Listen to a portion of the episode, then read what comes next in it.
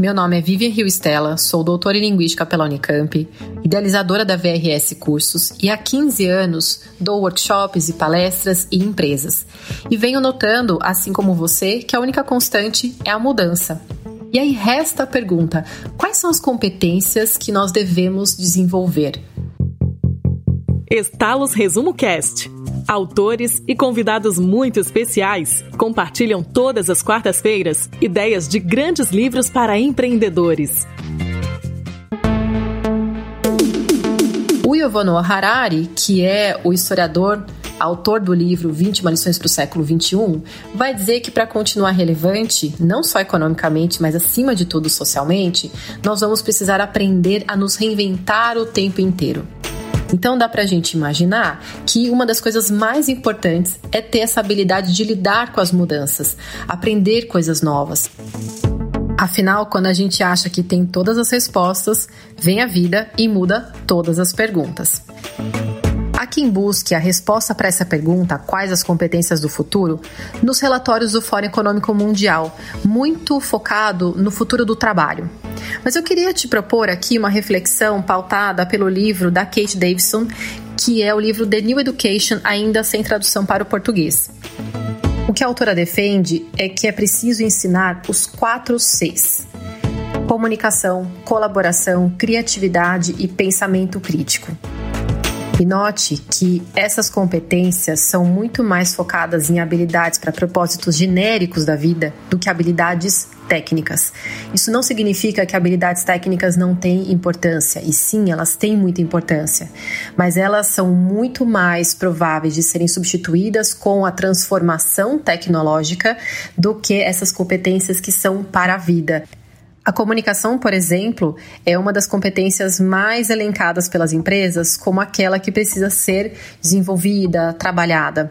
E comunicação é comportamento. Quer dizer, assim como não é possível não se comportar, também não é possível não se comunicar. O fato de eu ficar em silêncio, o fato de eu olhar de canto de olho, o fato de eu não responder um e-mail já comunica muito.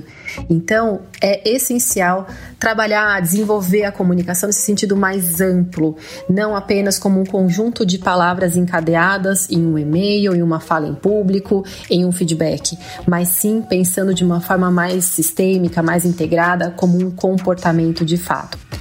Até porque a comunicação é a base para o estabelecimento de confiança, para o exercício da liderança, para criar laços mais cooperativos, criar pontes e não estabelecer os muros entre as pessoas, quer dizer, gerenciar os conflitos.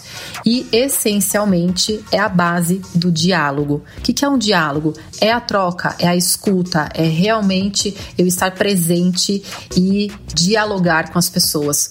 O oposto disso são os monólogos que acontecem muito por aí, nas redes sociais, na vida presencial. A gente percebe muito pessoas que uma pessoa fala de um lado, outra pessoa fala de outro e ninguém se entende, ninguém se escuta, na verdade, porque são dois monólogos e não efetivamente um diálogo. E a comunicação é a base também para a colaboração, porque as pessoas que se envolvem em um diálogo verdadeiramente, elas fazem de uma forma colaborativa, é o princípio do diálogo.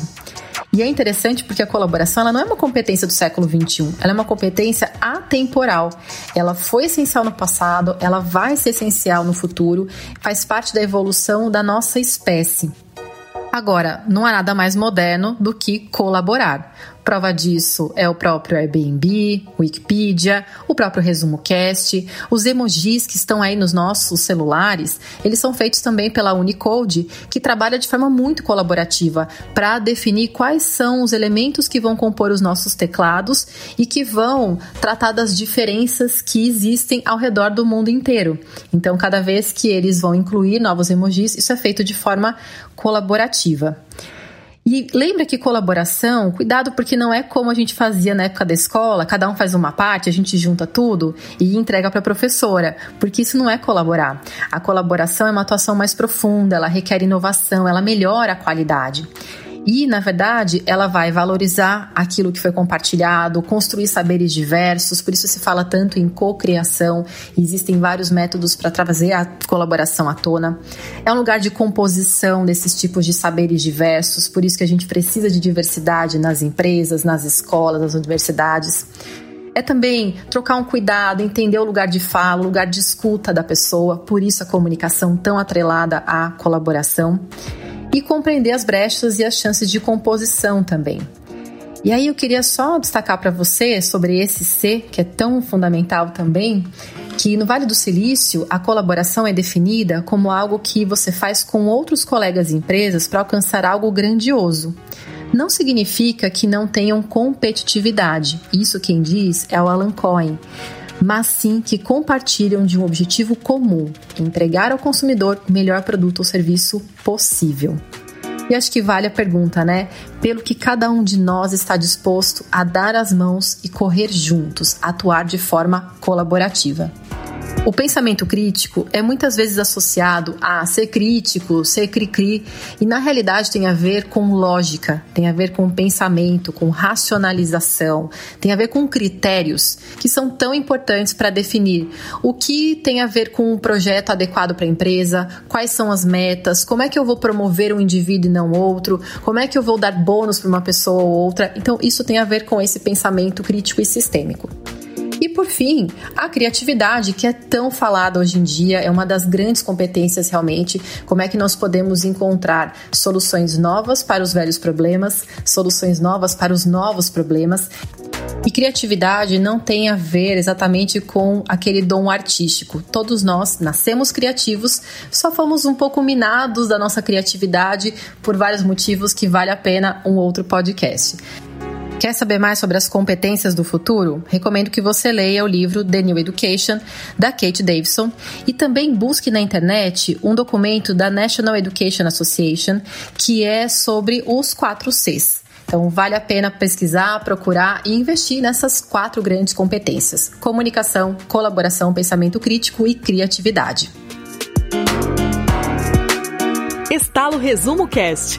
Grandes ideias em pouco tempo, com a qualidade de quem mais entende de livros de negócios no Brasil.